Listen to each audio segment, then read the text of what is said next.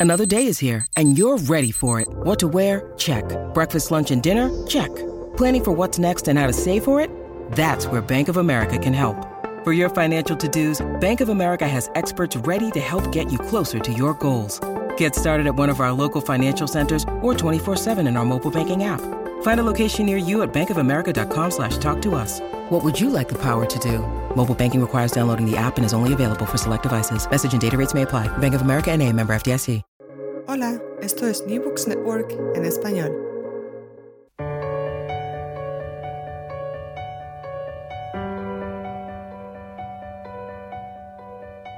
Todo comenzó ayer.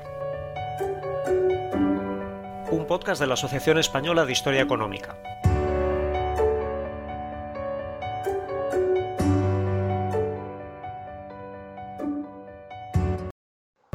Hola, ¿cómo estáis? Soy Jorge Lafuente del Cano, de la Universidad de Valladolid, y esto es Todo comenzó ayer, un programa para comprender nuestra economía y nuestra sociedad desde una perspectiva de largo plazo. Hoy nos acompañan Joseba de la Torre, catedrático de Historia e Instituciones Económicas en la Universidad Pública de Navarra. ¿Qué tal, Joseba? Muy bien, encantado de estar con vosotros. Y Antonio Escudero, catedrático en mérito de la misma disciplina en la Universidad de Alicante. ¿Qué tal, Antonio? Muy bien, encantado también de acompañaros. Joseba de la Torre y Antonio Escudero son dos especialistas en el estudio de la política industrial europea del siglo XX y el nivel de vida de los trabajadores españoles durante el proceso de industrialización. Son autores de una numerosa obra. Hoy nos visitan para hablar de su último libro, Estado, Política Industrial y Energía en Francia y España, siglos XIX y XX, publicado en la Universidad de Alicante, que han coordinado junto con Alexander Fernández y Art Chesteniaret y que es el resultado del último encuentro del Comité Franco-Español de Historia Económica. Y por aquí vamos a empezar. Antonio, ¿cómo surge y qué objetivos tiene el Comité Franco-Español?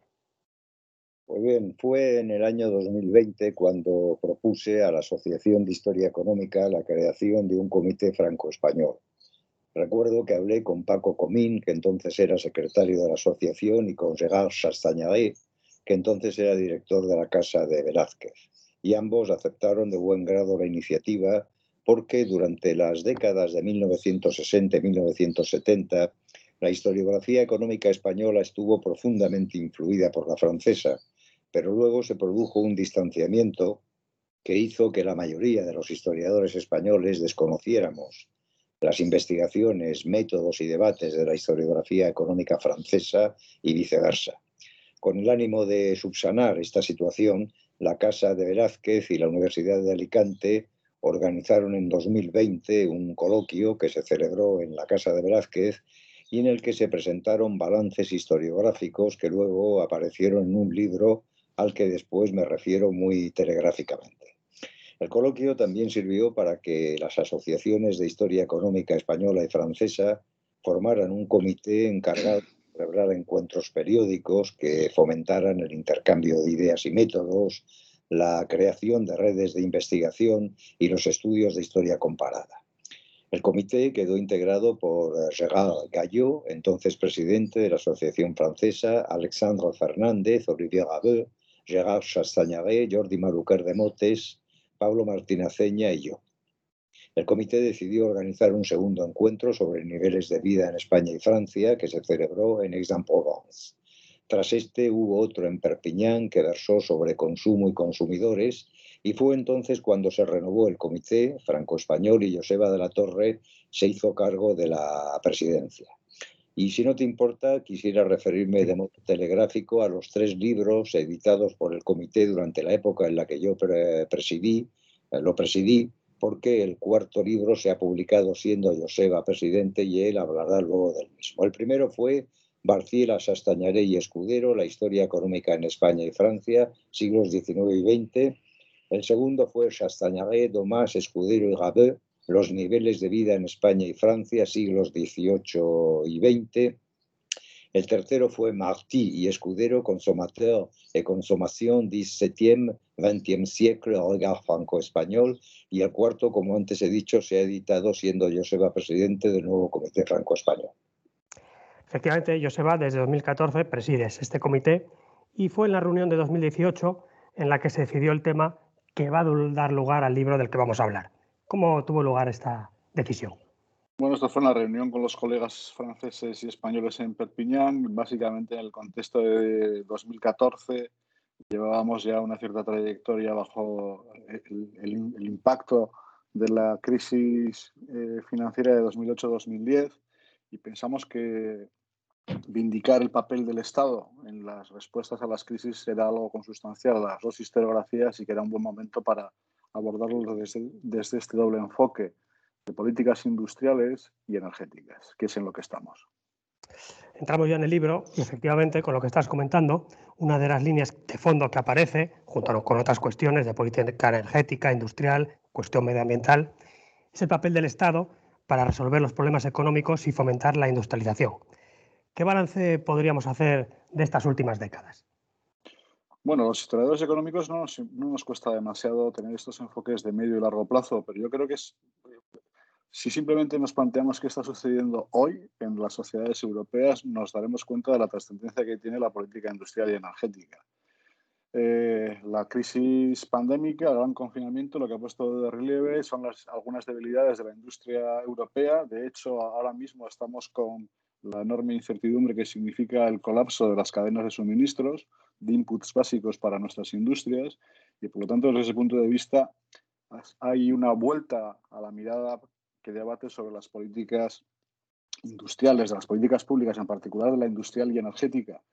Si esto ha de, preocupar en los próximos años a, los, a, los, a, la agenda de los gobiernos. En realidad ese es un debate que viene de muy lejos, por no ir muy atrás, si lo, lo, situamos en el contexto de las crisis energéticas, las crisis del petróleo de los años 70, pues fue el momento en el que, eh, escaldados del papel del Estado al que se le atribuyó todo tipo de males, pues empezó a utilizarse el discurso de que la mejor política industrial es simplemente la que no existe.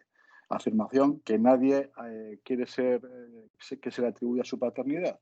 Pero en cualquier caso, si a esto le unimos la oleada de privatizaciones y la propia política industrial y regional de la Unión Europea, pues nos daremos cuenta que todo esto acabó debilitando las estructuras industriales europeas y en particular las, de la periferia sur eh, junto a la globalización. Y por lo tanto ahora por eso estamos en una posición más débil. En ese sentido yo creo que en el, libro se abordan cuestiones muy, muy relevantes que nos exigen, eh, con la mirada de, esta tercera década del siglo XXI, redefinir las políticas eh, industriales que, que más allá de un enfoque liberal, pues eh, sitúen en un contexto actual eh, el papel que debe desempeñar el Estado y las políticas públicas. En el caso de España, en términos generales, podríamos decir que se inspira en el modelo francés de planificación indicativa a partir de los años 50.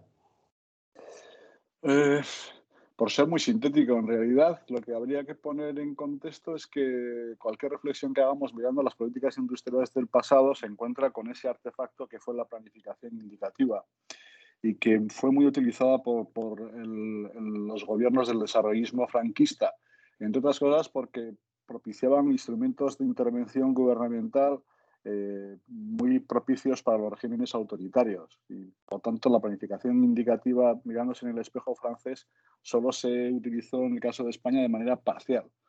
Solemos olvidar que no solo son los franceses quienes reclamaban eh, intervención gubernamental vía planes, sino que esto estaba dentro de la agenda de organismos internacionales como el Banco Mundial o la OCDE.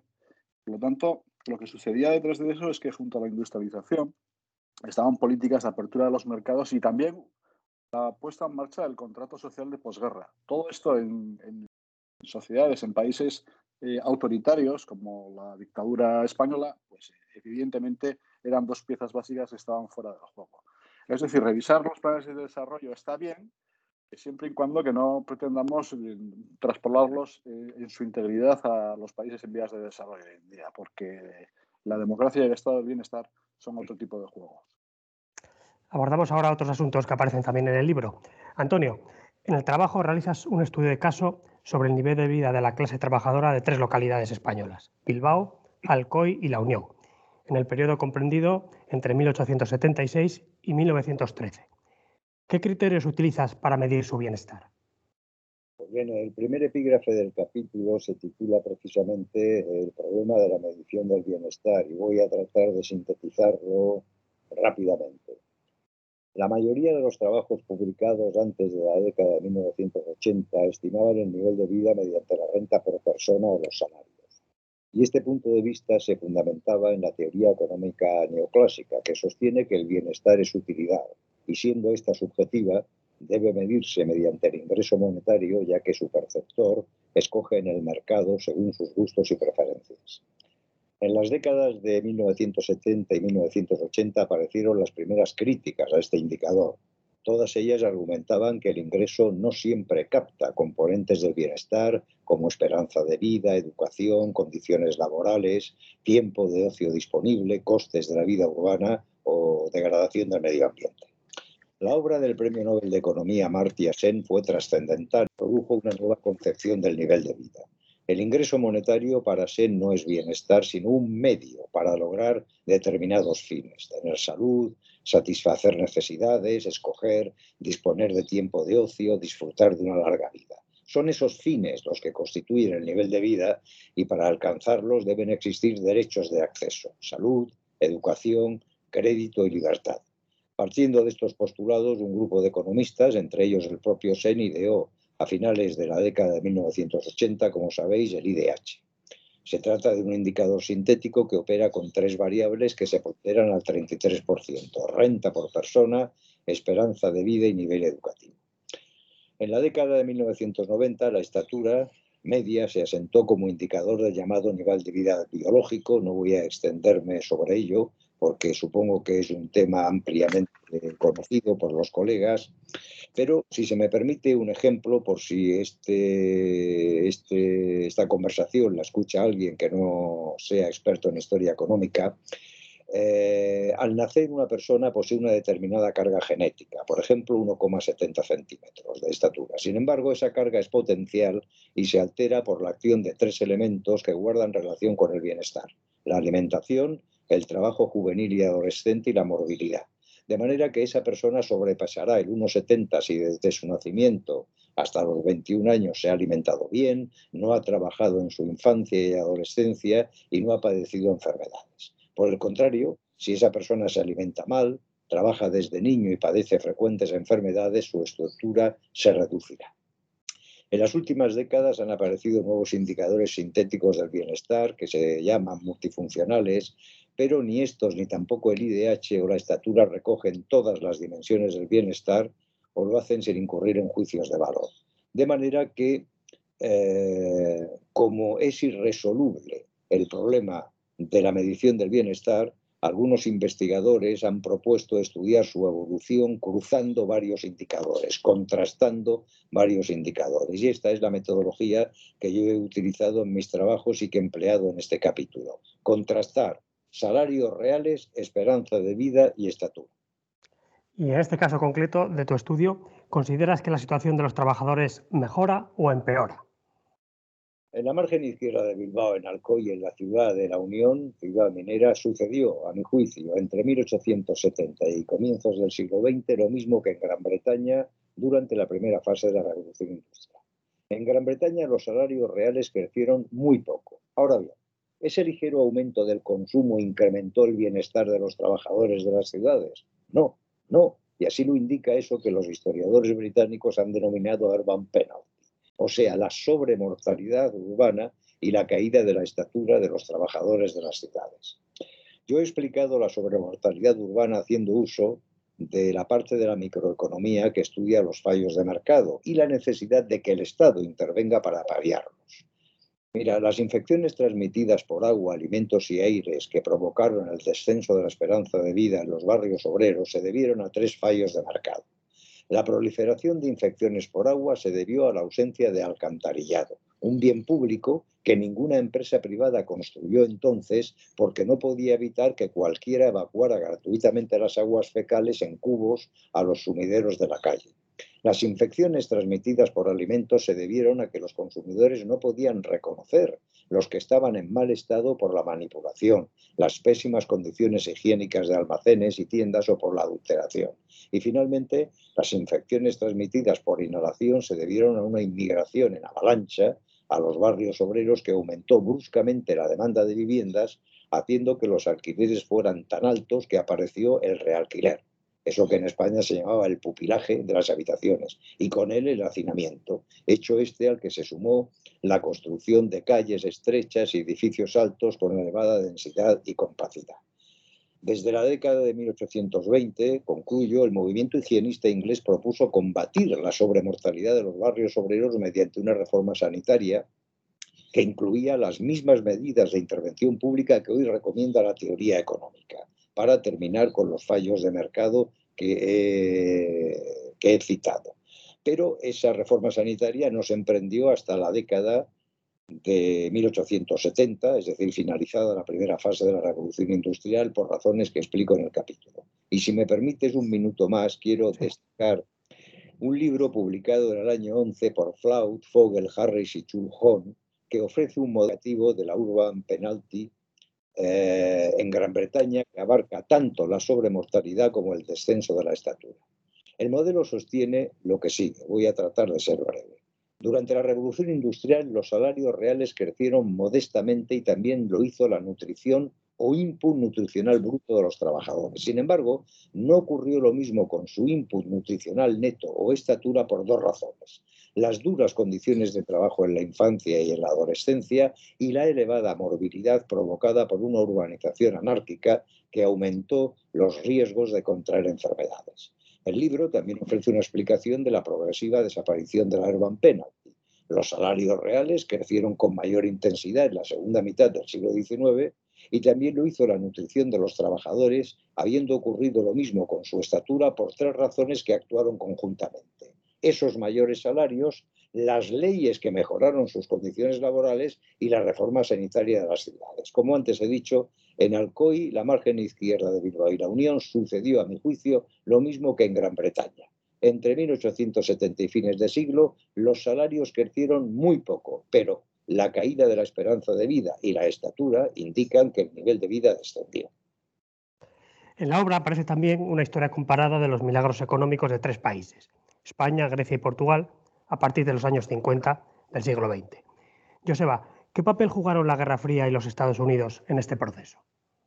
Bueno, yo creo que a partir de la historiografía clásica, los referentes de Guerra Fría y desarrollo económico de posguerra están claros. Eh, en cualquier caso, poder insistir en la perspectiva de que la Guerra Fría eh, tiene significados muy relevantes desde el punto de vista de la articulación de las respuestas del Estado simplemente señalar dos cosas. Por un lado, eh, ese mundo bipolar ha significado para las economías capitalistas pérdidas importantes de mercado, de tamaño de mercado, hay que conquistar mercados.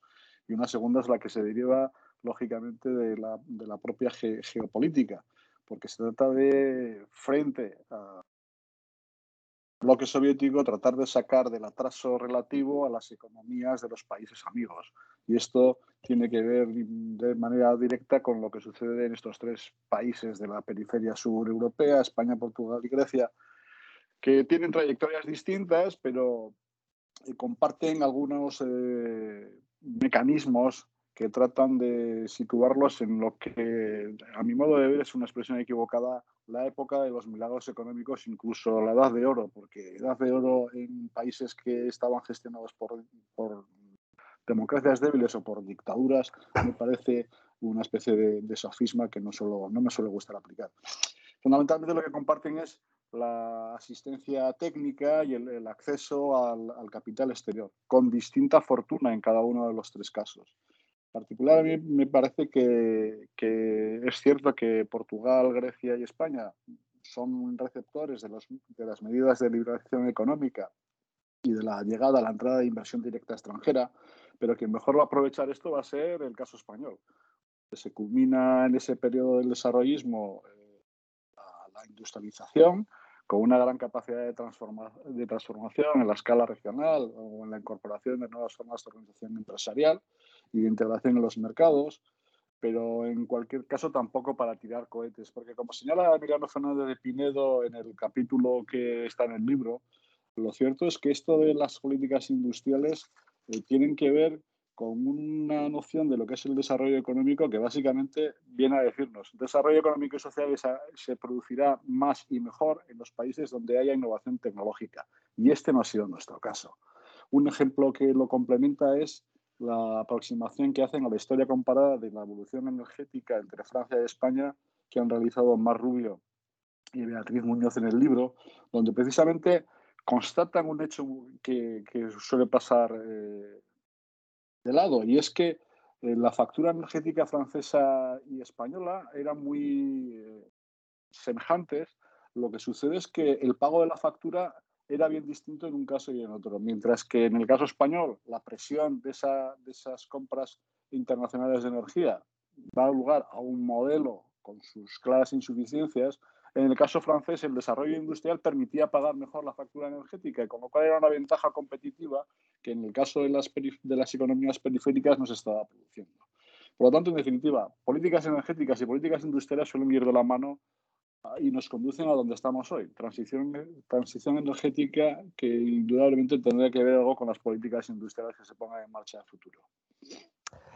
Joseba de la Torre y Antonio Escudero, profesores de la Universidad Pública de Navarra y de la de Alicante, y autores del libro Estado, Política Industrial y Energía en Francia y España, siglos XIX y XX, publicado por la Universidad de Alicante.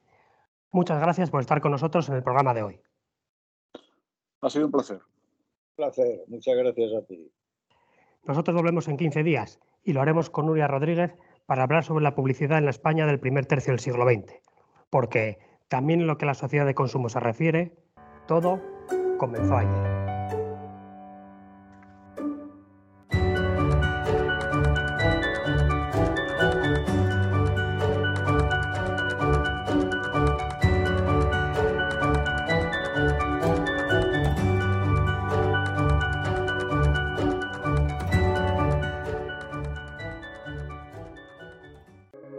Gracias por escuchar New Books Network en español.